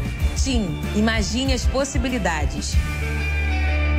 Jovem Pan Morning Show. Jovem Pan Morning Show. Você já sabe como assistir a Jovem Pan News direto na sua TV? É muito fácil. Se você tiver TV por assinatura, procure pelo canal 576 na NET, Claro TV, Sky e DirecTV Go. Pelo canal 581 na Vivo TV ou pela Oi Play. Acompanhe também nas parabólicas. Agora, se você quiser assistir no celular ou tablet, é só baixar o Panflix na sua loja de aplicativos e assistir 24 horas no mundo todo. Jovem Pan News. Você ouve a melhor rádio. Jovem Pan. Música.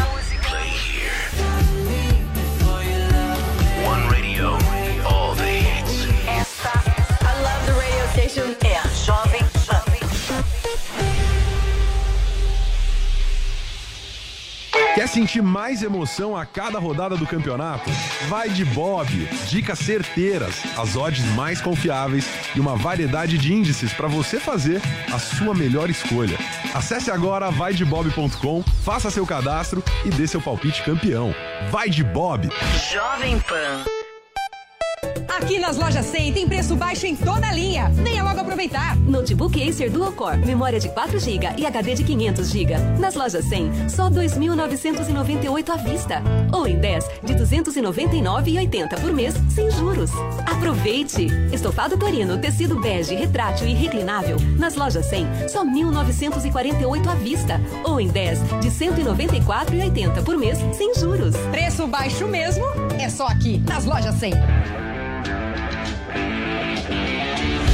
Você acha que precisa ser um Faria Limer para entender de mercado financeiro? Não precisa não. E pensando em descomplicar a economia no Brasil, eu decidi criar um curso que não existia no país para ajudar quem está fora desse universo a entender sobre ele. Acesse agora niucursos.com.br, use o voucher Vai Brasil e compre o curso Toro de Ouro em 12 vezes de menos de 75 reais. Bons estudos, vai Torinho! A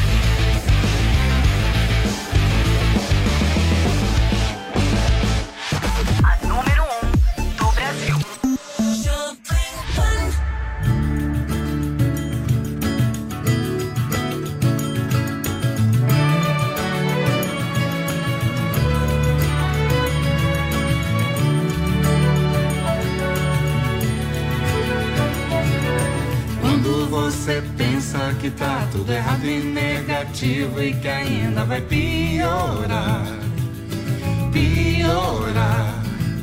Pra todo mundo a vida é difícil, mas todos fazem seu sacrifício pra melhorar, pra melhorar.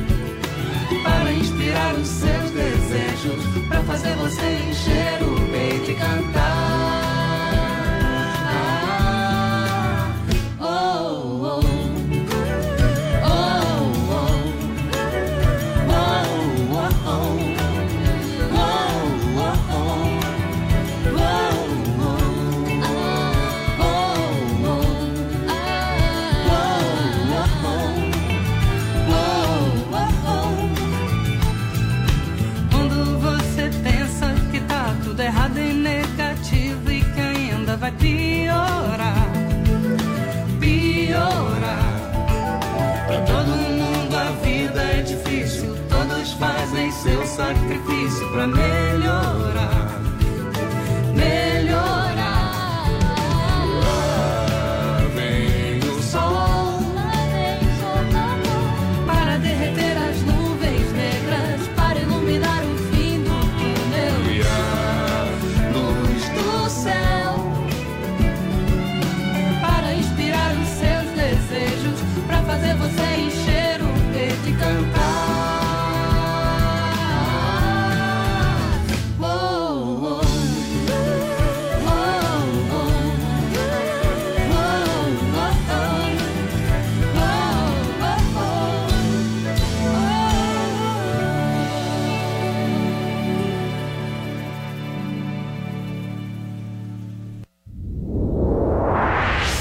tivesse visto alguma coisa diferente, eu falaria. Tá? Eu falaria. Se eu tivesse visto alguma, alguma vírgula errada, eu falaria sem, sem medo das consequências. Aliás, esse é o meu estilo. Esse é o meu estilo. Então, assim, hoje, o que eu acho? Ele se cercou de pessoas que eu não confio há algum tempo naquela reunião. Eu não vou colocar minha mão no fogo por todo mundo que está lá, de jeito Muito nenhum. bem. Tá? Mas eu considero o presidente Bolsonaro um cara muito melhor do que o Lula. Entendeu? Em, em todos os aspectos. Em todos os aspectos. Para fechar, Fabi. Aproveitando então, Abraham, se o presidente Bolsonaro lhe convidasse no futuro para fazer parte eh, de um governo, o senhor votaria? Dependendo das circunstâncias, sim. Se você tiver uma- o centrão fora, de novo, água e óleo não se misturam. Se a gente tirar essa, essa turma aí do centrão que entrou, sem problema nenhum. Eu, eu de novo, o presidente Bolsonaro, a gente teve que. Ele teve que tomar um monte de decisões, é uma situação difícil. Eu discordo de algumas, mas ele que tem a legitimidade. Como o senhor Quem foi faria para tirar ele. o centrão Quem e, foi eleito foi e conseguir ele. go- governar? Justamente, eu acho que dava para governar e administrar da porta para fora. Você não tinha que deixar eles entrarem. A gente passou a Previdência negociando com eles. Assim, o que, que você quer? Tal, pá, pá, pá, porta para Mas não fora. aumentou o nível de pressão?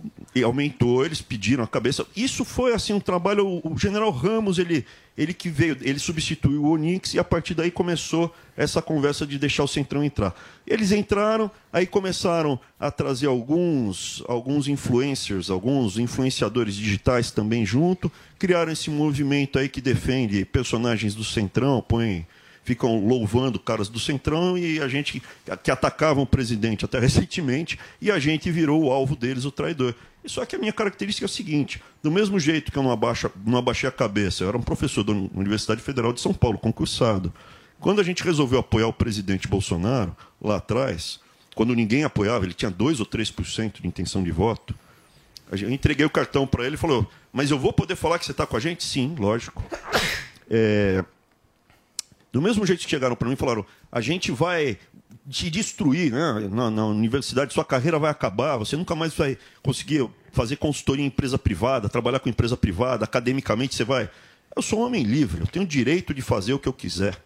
Dentro da lei, eu tenho direito total. Odeio quando alguém me ameaça. Do mesmo jeito que lá atrás eu fui ameaçado e me portei com, em linha com, com, com os meus valores princípios, com o que eu acredito, a mesma forma agora. Eu acho que eu tenho direito, eu tenho a liberdade de tentar estruturar um movimento conservador para chutar o centrão, não só do governo, mas da vida pública. A gente tem que ocupar esse espaço. E ocupando espaço com gente que não tem passagem na polícia, não tem acusação de corrupção. E vamos substituindo. Não sei o tamanho que vai ser. O que, que, o, que, que o futuro lhe aguarda? Eu vou tentar. Vou tentar por uma razão de consciência. Vou tentar resolver isso. Eu acho que se nós fizermos. Então é candidato. Não Te sei ainda. agora, hein, Não é Amanda? questão de ser candidato. Não é questão. E se for, eu vou falar na tua lata. O que, que O acontece? foco está no partido, por enquanto. O foco está no movimento, falou, vou não é nem tentar. partido. Isso aí é discurso de candidato. Cara, meu, eu sou, um- eu sou uma pessoa relativamente muito franca. Eu falaria se eu já fosse. A única coisa que eu digo é o seguinte: é, tem, muito, tem muita maldade sendo jogada aí. Eu vejo que, de repente, faz um acordo do mesmo jeito que lançaram o Tarcísio. Se tirarem ele para deixar o espaço livre para o Rodrigo Garcia, que é 100% alinhado com o Valdemar da Costa Neto, que tem secretarias inteiras. Pô, bicho, eu, eu, não, eu não vou deixar. Você acha que o Tarcísio pode ser alijado do processo? Eu, eu, assim, tudo pode acontecer. Um zilhão de coisas pode acontecer. Eu não confio no PL, eu não confio no Valdemar da Costa Neto. Eu tenho direito de falar isso, que eu não confio no Valdemar da Costa Neto. Ou não tenho esse direito. E por falar que eu não confio no Valdemar da Costa Neto, eu sou traidor, eu sou a pessoa mais abjeta do mundo, eu sou muito pior que o Fábio Faria, sou muito pior do que todo mundo que agora está lá babando no ovo do governo. Não, os meus valores e princípios não mudaram. Eu continuo falando a mesma coisa que eu falava antes. E só para fechar, por favor, que eu já vi que você quer cortar minha palavra. O que que Não, o Centrão? é- é ditadura, O Centrão né? tá ligando aqui para me derrubar, eu tenho certeza disso. O Centrão e o Não, Fidel querida, Castro. Querida, aqui a Caramba! liberdade de expressão absolutamente garantida. Mas aí é a esquerda, né? inferno. Então, assim, o que a gente está querendo fazer é estruturar o movimento, ter uma capacidade de articular, de explicar os valores, o que é né, ser conservador, e gradualmente ocupar o espaço e tomara que o presidente, em sendo reeleito, se ele for reeleito, a gente consiga substituir uma parte ou uma grande parte do centrão. E se, por um acaso, que eu espero que não aconteça, o Lula ganha, é melhor a gente estar com uma parcela estruturada do poder né, executivo, legislativo na mão para tentar, pelo menos, ter uma resistência democrática pacífica do que ficar batendo palma. Porque quanto tempo até o Valdemar flipar do Bolsonaro para o Lula, se o Lula for presidente? Ou você acha que não, ele não volta para casa dele? Pro... Não, é, é, o processo eu acho que é mais rápido, né? Exato. Então, se por um acaso o Lula for eleito, que eu pe- espero que não aconteça, o tempo de, de- dessa tigrada toda, dessa crocodilagem se aliar com, com a tigrada da esquerda, vai ser, deve ser dois meses. Em dois meses eles já estão abraçados, andando de mão dada no é shopping, que beijando tá? na boca, levando para fazer uma pergunta. levando para apresentar a mãe. Como é que tá a tua agenda agora? Você consegue ficar mais 15 minutos com a gente? Com você, fico até. Que isso, O querido. quanto você Não, quiser. Nossa, que Não, não, love! Eu só quero que você me prometa uma coisa. A próxima vez eu não vou furar. Prometo Não, não, que eu não, vou não, furar. não, não é Eu nem furei isso. com ele. Ele me convidou para Não, não, não, almoçar. não, não. Olha os meus olhos. Deixa eu aqui. te falar Olha. uma coisa. Olha pra mim. Olha o mim. É um Olha tete pra a mim. tete. É um lance, é um romance. Eu quero que você Paulo. possa. fi- Não, eu tô olhando nos seus olhos, só que na TV a gente olha de outro jeito. mesmo? Então Olha na câmera. Deixa eu falar uma coisa pra que- você. o que você pedir, eu faço. Fica... Ai, meu Deus. Sério mesmo o que eu pedi, você faz? O que você pedir, eu faço, meu bem. Desbloqueia a Zoe do Twitter. Já tá desbloqueado. Aê! Muito bem. Muito bem. agora fiquei muito feliz. Ficou, Zoe? Gostou? Olha só, a gente vai terminar amiguinhos hoje. Vê só que bacana. Gente, olha só, a gente vai continuar com o Ventralbe aqui, mas eu quero chamar um VT da Paola Cuenca, porque o presidente da República confirmou a ida à Rússia. Fala aí. O presidente Jair Bolsonaro e a sua comitiva viajam para a Rússia na noite desta segunda-feira. A previsão é de que o grupo deixe Brasília na base aérea das Forças Armadas a partir das 7 horas da noite desta segunda-feira. Os ministros que irão acompanhar Jair Bolsonaro nessa viagem são o ministro da Defesa, Walter Braga Neto, e o ministro de Minas e Energia, Bento Albuquerque. Antes havia a previsão de que a ministra da Agricultura, Tereza Cristina, também participasse desta viagem oficial, mas ela foi diagnosticada com a Covid-19 na última semana. Como secretário da pasta que poderia substituí-la, Orlando Ribeiro, secretário de Comércio e Relações Internacionais, também foi diagnosticado com a Covid. Não haverá representantes do Ministério da Agricultura nesta viagem. Mas o secretário Orlando Ribeiro confirmou à Jovem Pan News que a agenda que já estava programada entre produtores rurais e exportadores de fertilizantes russos acontecerá na quarta-feira. O ministro de Minas e Energia, Bento Albuquerque, e o secretário especial de Assuntos Estratégicos do governo federal, Almirante Flávio Rocha, irão conduzir este encontro. Sobre a agenda do presidente da República, Jair Bolsonaro, ele deve se encontrar com Vladimir Putin, presidente da Rússia, na manhã de quarta-feira. Na sequência, Bolsonaro deve participar de uma coletiva de imprensa e de um almoço no Kremlin, que é a base do governo russo em Moscou. Durante a tarde de quarta-feira, Bolsonaro tem um encontro programado com o presidente da Câmara dos Deputados da Rússia. E depois existe a previsão que ele participe de um encontro, uma mesa redonda que é promovida para unir empresários russos e brasileiros.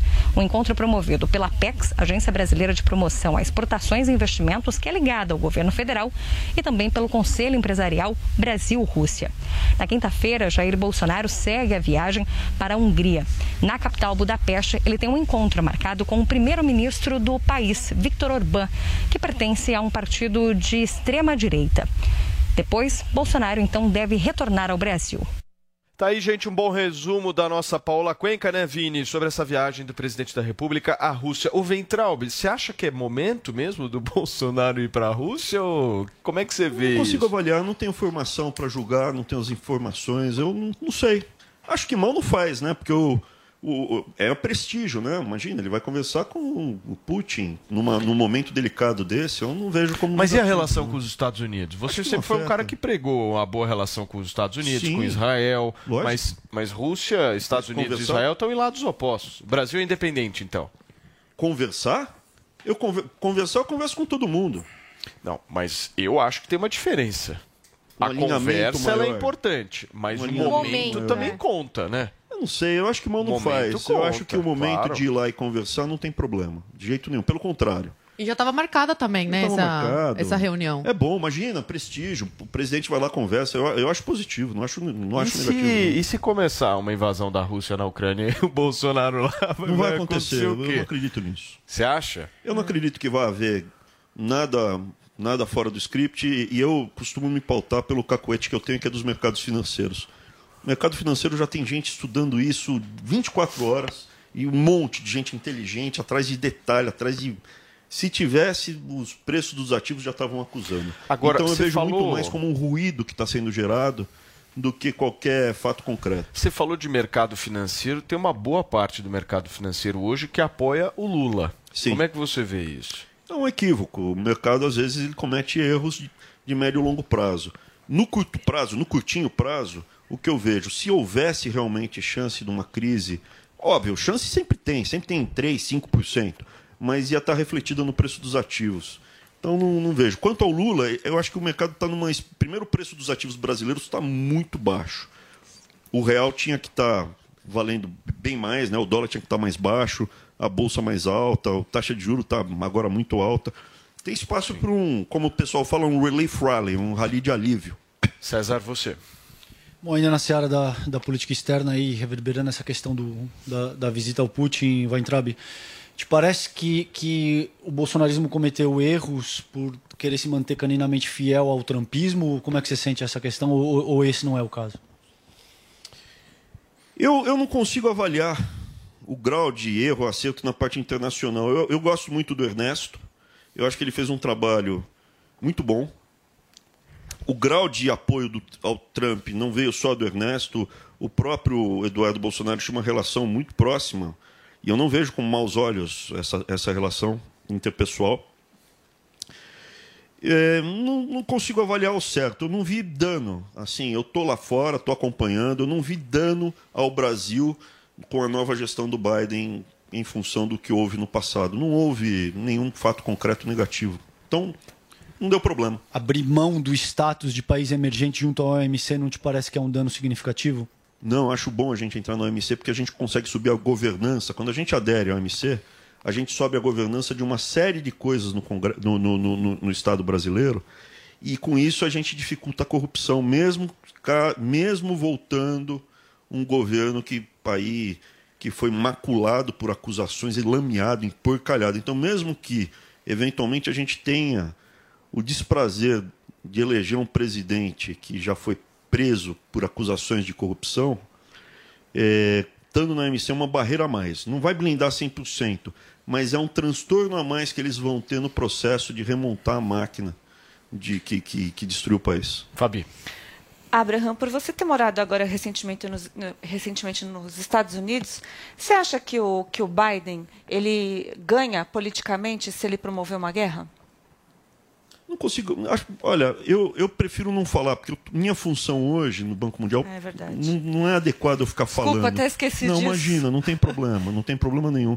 Eu só acho que realmente não vai ter guerra, tá? Eu realmente acho que é mais os jornais, de novo. O que eu conheci, o que eu sei, se tivesse chance, tinha, já estava algum derivativo, já teria subido, já teria algum sinal de, de, de, guerra. Pode acontecer sempre, pode acontecer, mas eu não estou vendo uma chance razoável. Curtinha, Para terminar, eu queria que você entrasse rapidamente nessa questão do Banco Mundial. Como é que está a situação? Como é que vai ser se caso você se candidate aqui em São Paulo? Quanto que você vai precisar renunciar lá a, a este cargo? E qual que é a função especificamente que você exerce lá? Obrigado pela pergunta, Vini. Essa daí é legal. Eu já esqueci de falar.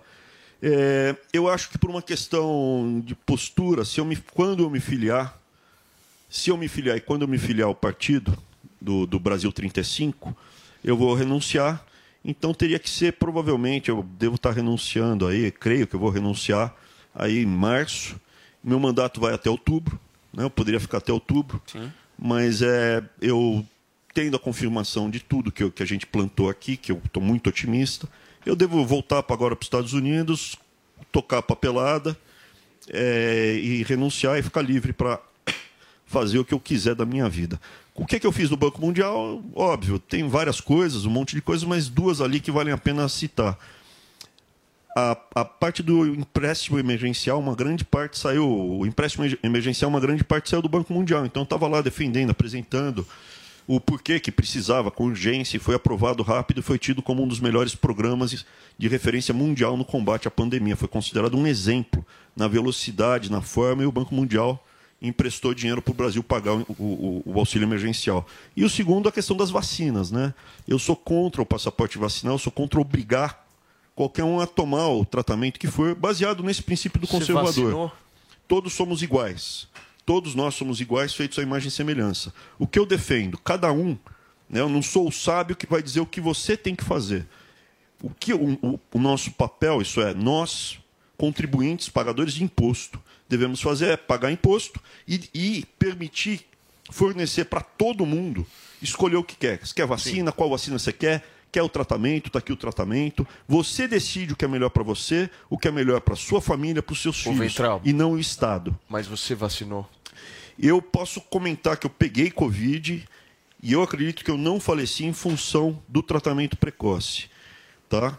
Quanto à vacina, não vou falar o nome da vacina que eu tomei e tal, porque eu não quero influenciar ninguém, porque eu não tenho conhecimento tão grande. Eu peço que vocês estudem ou escol escolham os médicos para. Independente qual foi a vacina, você se vacinou. Eu tomei a vacina. Perfeito. Mas é, não quero falar qual foi. Ok. Paulinha, ontem nós tivemos o sempre aguardado show do intervalo do Super Bowl. Conta pra gente como foi. Pois é, gente. Se de futebol eu entendo pouco, né? Vídeo Palmeiras ainda não tem mundial. Você imagina de futebol americano, eu entendo zero. Mas eu me informei, descobri descobri que tivemos um vencedor, que foi o Los Angeles Rams, o que quer dizer que Anitta não deu sorte para o boy dela. Falaram que eu era o Mick Jagger aqui nesse programa, porque eu torci pro Palmeiras e o Palmeiras não ganhou.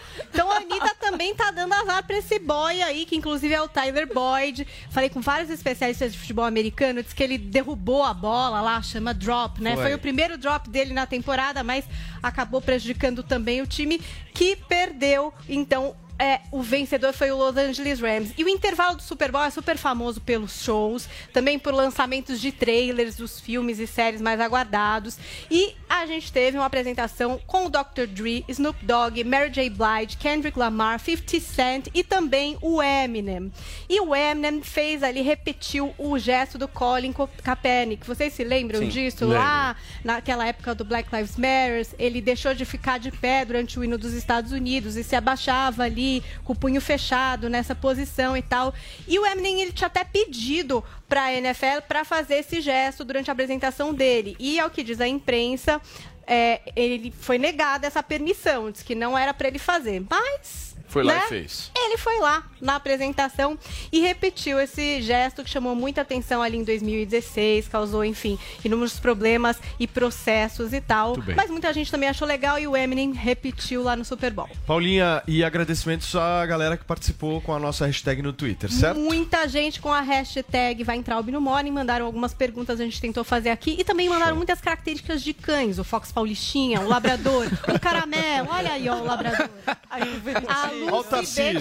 Todo mundo gosta, todo mundo gosta de um Ai, a cara do Tarcísio. Diz Olha, que- ó, o Ventralbe. Ah, Esse é o Fox Paulistinha, ó lá. Não, esse não é o Fox pincher, Paulistinha, é um não, esse é um pincher, pincher. Ventralbe, obrigado. Fox Paulistinha eu gosto. Um beijo pra você, um Valeu. beijo pra todo mundo. Muitíssimo obrigado pela audiência. Tô desculpado, Paulo. Valeu, cara. Obrigado. Tô a gente desculpado. se vê na próxima. Amanhã a gente tá de volta às 10 horas da manhã, ao vivo aqui na Jovem Pan.